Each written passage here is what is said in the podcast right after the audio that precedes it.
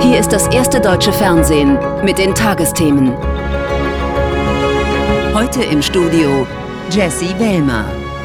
Herzlich willkommen zu den Tagesthemen. Mit mir im Studio sind Jens Riewer mit den Nachrichten und Ocker Gundel mit dem Sport. Guten Abend. Hallo. Zu den Prinzipien, die Russlands Angriffskrieg ins Wanken gebracht hat, gehört auch der Grundsatz, dass keine deutschen Waffen in Kriegsgebiete geliefert werden. Denn Zeitenwende, das bedeutet eben auch, dass die überfallene Ukraine seit zwei Jahren immer mehr und immer stärkere Waffen aus deutscher Produktion bekommt. Wie wichtig die westlichen Waffenlieferungen für das Land sind, das wurde heute einmal mehr aus den Worten von Präsident Zelensky deutlich. Der erklärte, dass in diesem Krieg bislang 31.000 ukrainische Soldaten getötet worden seien. Und ob es viele weitere Opfer geben werde, das hänge von der westlichen Welt ab. Kilian Pfeffer. Wie gefährlich die Situation in der Ukraine ist, hat Außenministerin Baerbock gerade erlebt. Ihre Fahrzeugkolonne wurde von einer russischen Aufklärungsdrohne verfolgt. Sie musste ihren Besuch in Mykolaev abbrechen. Dabei wollte sie der Ukraine einmal mehr ihre Solidarität bekunden. Später ist sie aus der Republik Moldau im Bericht aus Berlin zugeschaltet.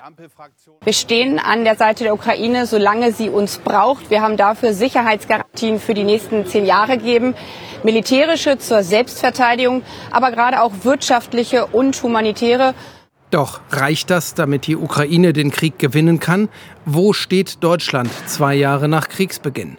Die SPD verweist darauf, wie sehr man schon geholfen habe militärische Unterstützung, wirtschaftliche Hilfe, humanitäre Hilfe, Aufnahme von Flüchtlingen. Das ist ja nicht gerade wenig. Und äh, wenn Deutschland an zweiter Stelle nach den USA liegt, zeigt das ja auch, dass wir ganz konkrete Anstrengungen gemacht haben. Kanzler Scholz, so Mützenich, wolle auch bald erklären, warum er bei der Lieferung des Marschflugkörpers Taurus so zurückhaltend sei. Im Bundestag haben die Koalitionsfraktionen in dieser Woche die Regierung aufgefordert, mehr als bisher zu liefern. Weitreichende Waffen, Munition, Ersatzteile. Aber nur unter Einhaltung der haushälterischen Vorgaben. Also nur, wenn wir es uns leisten können. Experten sind skeptisch. Am Ende muss das Geld dahinter sein, denn es wird nur das Politik, was finanziert ist. Und das, was nicht finanziert ist, wird auch keine Politik, wird keine Realität. Wir werden dann unserer Verantwortung gerecht, wenn wir alles das tun, was in unserer Macht steht. Und wirklich alles das tun. Und da sind wir, glaube ich, noch nicht. Da ist tatsächlich noch Luft nach oben. Immerhin für die Modernisierung der Bundeswehr wurde ein Sondervermögen in Höhe von 100 Milliarden Euro geschaffen. Und zum ersten Mal seit Jahrzehnten erfüllt Deutschland in diesem Jahr seine NATO-Verpflichtung und investiert 2 Prozent der Wirtschaftsleistung. Aber Deutschland und Europa müssten noch mehr tun für eine wirksame Verteidigung, meint der Kanzler. Die Frage bleibt, woher kommt das Geld? Und während die Ukraine um Freiheit und Unabhängigkeit kämpft, hat sich die Führung des direkt angrenzenden Belarus längst voll und ganz dem großen östlichen Nachbarn Russland mit seinem Herrscher Putin ergeben. Massenproteste wie vor vier Jahren nach den letzten Präsidentschaftswahlen, als Zehntausende Menschen gegen Machthaber Lukaschenko und seine Politik der Unterdrückung demonstrierten und Wahlfälschungen beklagten, sind längst nicht mehr denkbar. Vor den heute beginnenden Parlamentswahlen sorgen bewaffnete Straßenpatrouillenverordnungen. Oppositionelle sind im Exil oder im Gefängnis. Ina Ruck. Was sagen Sie? Welche Urne soll ich nehmen? fragt Lukaschenko. Okay, ich nehme diese. Das war es dann fast auch schon mit den Wahlmöglichkeiten heute bei der Stimmabgabe für Parlaments- und Kommunalabgeordnete. Opposition war gar nicht erst zugelassen. Dafür gab es Blumen vom Staatschef. Der kündigte heute auch an, bald erneut als Präsident antreten zu wollen. Sagt ihnen das, dass ich nochmal antrete und je mehr sie uns zu stören versuchen, desto schneller werde ich es machen.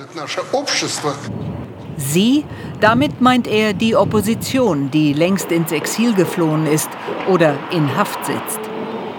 In Litauen treffen wir Tatjana Chomitsch. Ihre Schwester ist die wohl bekannteste politische Gefangene in Belarus.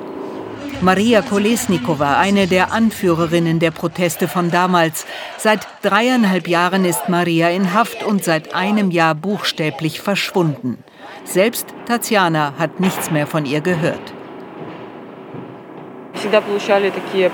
Die Behörden behaupten immer nur, Maria schreibe keine Briefe, weil sie keinen Kontakt wolle. Sie wolle auch keinen Besuch. In Wahrheit hält man sie in vollkommener Isolation. Sie ist völlig abgeschottet von der Außenwelt. Man nennt das Incommunicado. Das ist die härteste aller Foltermethoden. Lukaschenko, so glaubt Tatjana, fürchte Leute wie ihre Schwester. Nach unabhängigen Umfragen sind die inhaftierten demokratisch gesinnten Politiker sehr populär im Land. So überraschend das ist, es bedeutet, dass die Leute Maria und die anderen politischen Gefangenen selbst nach Jahren in Haft nicht vergessen. Die Präsidentschaftswahl soll im kommenden Jahr stattfinden. Massenproteste sind kaum noch vorstellbar, zu groß ist die Angst. Menschenrechtler schätzen die Zahl der politischen Häftlinge in Belarus auf mehr als 1400. Und weitere Nachrichten des Tages jetzt mit dir, Jens. Ja. Zehntausende Menschen haben auch heute gegen Rechtsextremismus und die AfD demonstriert. Zur größten Kundgebung in Hamburg kamen laut Polizeiangaben bis zu 60.000 Teilnehmerinnen und Teilnehmer. In Dresden folgten mehrere tausend Menschen dem Aufruf eines breiten gesellschaftlichen Bündnisses. Auch in anderen sächsischen Städten gingen Menschen auf die Straße, etwa in Zwickau und Bautzen. In Polen protestieren Landwirte gegen Umweltauflagen der EU. Außerdem wenden sie sich gegen die zollfreie Einfuhr von Getreide aus der Ukraine, weil sie dadurch den Verkauf ihrer eigenen Produkte bedroht sehen. Blockiert wird auch ein Grenzübergang nahe Frankfurt-Oder. Dort wollen heute Abend deutsche Bauern, Handwerker und Spediteure die Stadtbrücke blockieren. Streitkräfte der USA und Großbritanniens haben vergangene Nacht erneut Stellungen der islamistischen Houthi-Miliz im Jemen angegriffen. Laut US-Militär wurden 18 Ziele getroffen, darunter auch Waffenlager. Im Golf von Aden droht nach einem Raketenangriff der Houthi auf einen Frachter eine Umweltkatastrophe. Satellitenbilder zeigen einen fast 30 Kilometer langen Ölteppich. Das Schiff droht zu sinken. Es hat 41.000 Tonnen Dünger an Bord. Für viele bleibt er der Heilsbringer Brasiliens, allen Vorwürfen zum Trotz. Doch sollten die sich bewahrheiten, würden sie zeigen, dass Jair Bolsonaro die eigene Macht wichtiger ist als sein Land. Es wird ermittelt gegen den früheren Präsidenten, einige seiner Minister, Berater und ranghohe Armeeoffiziere. Sie sollen nach der Wahlniederlage 2022 einen Staatsstreich geplant haben. Es drohen Verhaftung und Verurteilung.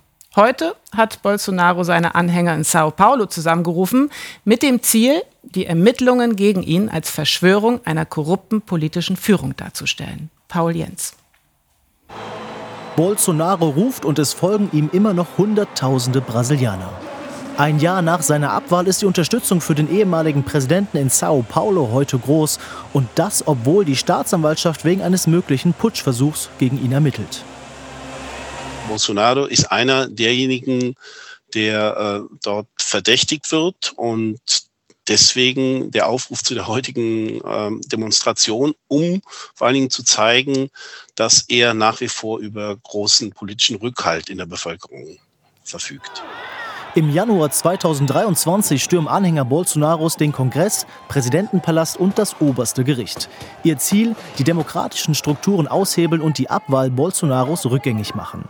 Die Ermittler glauben, dass Bolsonaro selbst hinter dem versuchten Putsch steckt. Vor zwei Wochen wurde ein Video geleakt, das Bolsonaro bei einem Treffen mit Ministern zeigen soll, aufgenommen noch vor seiner Abwahl. Damit eins klar ist, wir sind auf dem richtigen Weg, aber wir brauchen einen Plan B. Den müssen wir jetzt in die Praxis umsetzen. Gegen Bolsonaro laufen mehrere Ermittlungsverfahren.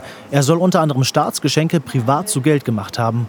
Inzwischen wurde ihm der Pass entzogen. Zu groß schätzt die Justiz die Fluchtgefahr ein. Und die Wahlkommission hat ihn bis 2030 von Wahlen ausgeschlossen. Die größte Gefahr für Bolsonaro sind aber die Ermittlungen zu dem mutmaßlichen Putschversuch. Das wäre für ihn endgültig Game Over. Er ist jetzt schon politisch ganz stark in der Defensive. Äh, das würde dann aber auch äh, ganz klar bedeuten, dass er im Gefängnis landen könnte. Bolsonaro bestreitet eine Putschplanung und mobilisiert die Massen in Sao Paulo. Er will ein klares Zeichen setzen, mich könnt ihr nicht so einfach wegsperren. So, und jetzt kommen wir zum Sport und da dürfen wir uns heute gleich auf drei Spieler aus der Fußball-Bundesliga freuen und natürlich auf Ocker. Ja, dann freue ich mich doch auch. Ein gefußballter Sportblock liegt sozusagen zur Abholung bereit. Drei Sonntagsspiele, weil drei Teams unter der Woche in drei unterschiedlichen europäischen Wettbewerben unterwegs waren. Frankfurt ausgeschieden in der Conference League, Freiburg eingezogen ins Achtelfinale der Europa League und Borussia Dortmund in der Champions League. Mit dem Unentschieden im Achtelfinal-Hinspiel in Eindhoven. Da war mehr drin für die Dortmunder. Genauso wie heute bei der Niederlage zu Hause gegen Hoffenheim. Schmerzhaft war das für den BVB BVB, weil irgendwie selbst schuld und dementsprechend selbstkritisch. Überraschend war es, spannend war es, für Dortmund nur schwer zu ertragen. Wir sind schlampig äh, gewesen, äh, noch schlampiger geworden in der zweiten Halbzeit und dadurch ähm, extreme, extreme äh, Löcher geboten. Das Dortmunder Wohnzimmer zeigt sich gleich einladend für die Gäste, weil Chan einen unnötigen Querpass spielt, Schlotterbeck nicht aufpasst und Bebu das Ganze direkt ausnutzt. Nicht mal 100 Sekunden vorbei. Und die zuletzt achtmal sieglosen Gäste dürfen jubeln. Smart vollendet von Bebu. Ja genau, ganz schmal verteidigt. Danach nimmt das Spiel seinen erwarteten Gang. Ecke Brand, Tor Malen, 21. Minute. Der BVB hat zu viel Druck und zu viel Dampf für Hoffenheim. So mag es Coach Terzic. Die ruhenden Bälle bleiben ein Rätsel für die Gäste. Freistoß Reus, Nico Schlotterbeck nickt ein, 25. Minute. Der BVB zeigt Muckis nach dem misslungenen Start. Der Innenverteidiger macht seinen Fehler wieder gut. Der Spaß zurück bei der Borussia. Bei Hoffenheim ist er erstmal weg. Aber Dortmund wird in der zweiten Hälfte erneut nachlässig. Hoffenheim wird zielstrebig. Bayer findet eine Lücke nach gut einer Stunde. Der Ausgleich völlig okay und Schlotterbeck hilft ungewollt auch noch mit. Der BVB nicht nur verunsichert, sondern neben der Spur. Stach auf Bayer, der mit seinem zehnten Saisontor, das ging ja leicht. Dortmund einfach nicht zupackend genug. Wie wir gekämpft haben als Team und die, die reingekommen sind als Team und draußen. Wir sind einfach geschlossen sind auf unserem Weg geblieben und ich bin, bin überglücklich. Glück hat die DSG auch. Klares Handspiel von Grillitsch im Strafraum, nicht geahndet von Marco Fritz. Und trotzdem, am Ende ist Dortmund selbst schuld. Die letzte Chance von Schahn vergeigt. Jetzt müssen wir die nächsten elf Spiele nutzen, um, um dann trotzdem unsere Ziele zu erreichen. Vorher wird es sicher wieder Diskussionen geben. Ja, Reden hilft ja meistens. Für den BVB war es auf jeden Fall die erste Niederlage in diesem Jahr. Ja, und die knappsten Siege sind ja meist die schönsten und sie setzen oft auch besonders viel Energie frei. Und genau so ein Sieg ist Freiburg in der Europa League gegen Lens gelungen. 0 zu 2 zurückgelegen, 3 zu 2 gewonnen, Achtelfinale. Und vielleicht war dieser Sieg des Willens ja auch ein Impuls für die Liga, denn dort haben die Breisgauer in dieser Saison irgendwie den Farbfilm vergessen. Stattdessen graues Mittelfeld. Heute Abend in Augsburg auch ein düsterer Abend. Trotz Führung hat Freiburg verloren. Er erschöpft von der Doppelbelastung, durfte am Ende Augsburg feiern. Augsburg bejubelt das späte Glück mit großer Inbrunst. Schon zu Beginn hat der FCA die Riesenchance in Führung zu gehen durch Iago. Der Pfosten ist im Weg, die Gemütslage eine gänzlich andere. Grifo dann der erste Schlüsselspieler, denn der Freiburger holt einen Strafstoß heraus. Jensen streichelt Grifos rechten Fuß. Grifo mit eben diesem rechten Fuß zur Freiburger Führung 19. Minute. Zu Beginn der zweiten Halbzeit die Breisgauer mit der großen Chance zum 0 zu 2 durch Doan. Dann ja, verlieren wir dann zweite Halbzeit den Faden und, und, und verlieren leider dann auch verdientes Spiel. Freiburgs Kräfte schwinden, Augsburg übernimmt. Demirovic, Atubolus erste Flugeinlage. Der folgt die zweite nach Meyers Flanke, der Akrobatik von Tietz.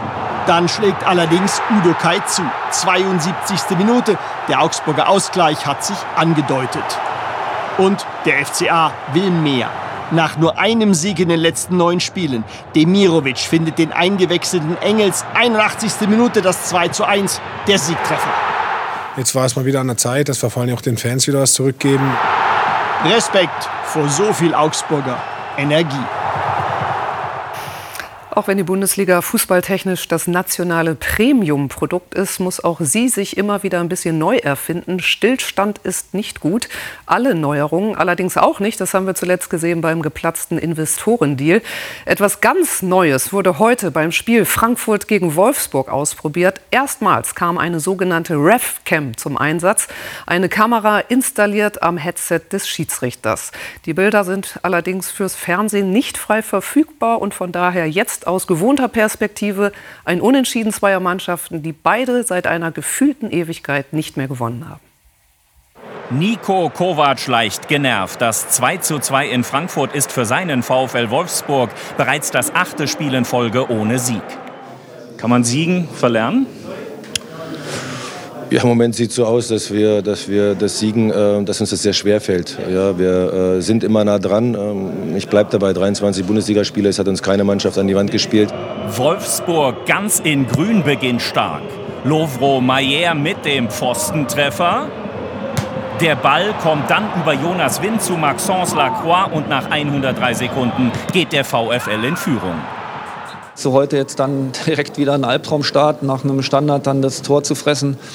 Die Mannschaft hat eine tolle Reaktion gezeigt, auch in der ersten Halbzeit. Ich glaube, wir haben eine gute Energie auf den Platz gebracht. Hugo Ekitike, der Neuzugang von Paris Saint-Germain auf Philipp Max, Frankfurts Ausgleich in der 14. Minute. Das Tempo extrem hoch im ersten Durchgang und in der 36. Minute springt Kevin Behrens am höchsten. Wolfsburg wieder vorne und Kevin Trapp im Tor der Eintracht chancenlos. Im zweiten Durchgang passiert lange nichts. Es dauert bis zur zweiten Minute der Nachspielzeit. Frankfurt gelingt tatsächlich noch der Ausgleich. Omar Mamouche, der Ex-Wolfsburger, mit dem verdienten 2 zu 2. Wenn du ähm, zweimal in Rückstand äh, auch gerätst äh, hier zu Hause, was denke ich dann schon gefühlter Sieg. Allerdings nur gefühlt. Tatsächlich wartet Eintracht Frankfurt seit jetzt sechs Pflichtspielen auf einen Sieg. Und dann schauen wir auf die Tabelle. Leverkusen weiter schnurstracks auf dem Weg zur ersten Meisterschaft. Dortmund auf Platz 4. Frankfurt ist Sechster vor Hoffenheim. Freiburg rutscht ab auf Rang 9. Augsburg ist Elfter. Wolfsburg acht Punkte vor der Abstiegszone. Dort steht Köln auf dem Relegationsplatz vor Mainz und Schlusslicht Darmstadt. Und damit sind wir beim Wintersport und da machen wir jetzt sozusagen den Anschieber für einen ganz großen Bobpiloten, für Francesco Friedrich. Der hat ja so unglaublich viel gewonnen in seiner bisherigen Karriere, aber diese Saison war eher deprimierend für ihn. Kein einziger Sieg im Zweierbob bis heute. Ausgerechnet bei der Heim-WM in Winterberg gelang ihm ein weiteres Meisterstück. Wenn es drauf ankommt, dann liefert er. Francesco Friedrich feierte den achten WM-Titel im kleinen Schlitten. Schon in den ersten Läufen glänzte er mit Anschieber Alexander Schüller mit schnellen Zeiten am Start. In der Bahn fand der Rekordweltmeister die beste Linie und verbesserte in drei der vier Läufen jeweils den Bahnrekord. Der letzte Lauf war seine Triumphfahrt, gefeiert auch von seiner Familie. Wir wussten, dass wir alles auf den Punkt gelegt haben. Wir haben alles hierher gemacht. Es war auf jeden Fall schwierig, vor allem die ganze Saison hier bis hier, das immer so durchzuziehen und immer weiterzumachen. Das war schon ganz schön hart. Mit 34 Hundertstel Rückstand kam Adam Amour auf den zweiten Platz. Mit seinem Anschieber und Bruder Issam fuhr der 22-Jährige bei seiner ersten Weltmeisterschaft gleich auf das Podest. Titelverteidiger Hansi Lochner fehlten 13 Hundertstel Sekunden zu Silber. Der Berchtesgadener sorgte mit Platz 3 aber für das perfekte Ergebnis aus deutscher Sicht. Keinen Wintersport gab es heute übrigens im italienischen Val di Fassa, weil dort seit Tagen viel zu viel Schnee fällt. Dicker Winterbruch also dort, aber nicht bei uns, oder Sven? Ja, kaum zu glauben, aber die Alpen und die Regionen südlich davon, die waren jetzt richtig dran. Da hat es ja so wenig Schnee gegeben. Und jetzt kommt ein neues Tief und das will ich gleich am Anfang zeigen. Ich muss mal einen Schritt zurücktreten. Hier sehen Sie den Kern, hier sehen Sie die Wolken über Frankreich. Das drängt vor allen Dingen in den Westen Deutschlands. Und hier sieht man jetzt die verschneiten Alpen auf dem Satellitenbild. Und jetzt geht es mal ein bisschen um die Schneehöhen. Wir haben das noch mal für den Brenner, also da, wo die Autobahn drüber geht, über den Pass angeguckt. Mittwoch 15, Donnerstag 14 Zentimeter ist 1400 Meter hoch. Äh, 20 Zentimeter am Freitag und dann im Verlauf des Freitags ist so viel gekommen, dass am Samstag dann 64 Zentimeter gemessen wurden. Und jetzt gucken wir uns noch mal das Tief in der Wettervorschau an und ich renne hier noch mal rüber und man muss jetzt hier noch mal auf meine Hand gucken. Hier dieses rosane, das sind die neuen Schneefälle und da geht es dann bis Mittwoch noch mal um 50 bis 100 Zentimeter Neuschnee. Also für die Region dichtes Achtung und vor allen Dingen dickes Achtung. Und jetzt gucken wir auf unseren Wetterverlauf und da sieht man im Westen die Ankunft des Tiefs. Blau bedeutet immer wieder Niederschläge. Auch im Osten kommen einige Wolken an. Die Temperaturen, die liegen in den Frühstunden unter den Wolken bei 5, 6 Grad im Westen, Richtung Dosse bei minus 3. Morgen Nachmittag im Osten und Süden bei 10 bis 14, sonst bei 7 bis 9 Grad. Und wenn wir dann noch auf die Aussichten schauen, es bleibt wolkenreich, meist bei 7 bis 13 Grad. Aber Jesse, das muss man auch sagen, es fällt bei uns nur ab und zu etwas, wie man so schön sagt, Niederschlag. Ist notiert. Vielen Dank, lieber Sven. Und das war's von uns für diese Woche. Hier im ersten geht es jetzt weiter mit Titel, Thesen, Temperamente. Unter anderem mit einem Rückblick auf die Berlinale. Und danach dann neue Literatur in Druckfrisch. Mhm. Und morgen begrüßt Sie dann hier Ingo Zamperoni zu den Tagesthemen. Ihnen noch einen wunderbaren Abend. Tschüss. Tschüss. Tschüss.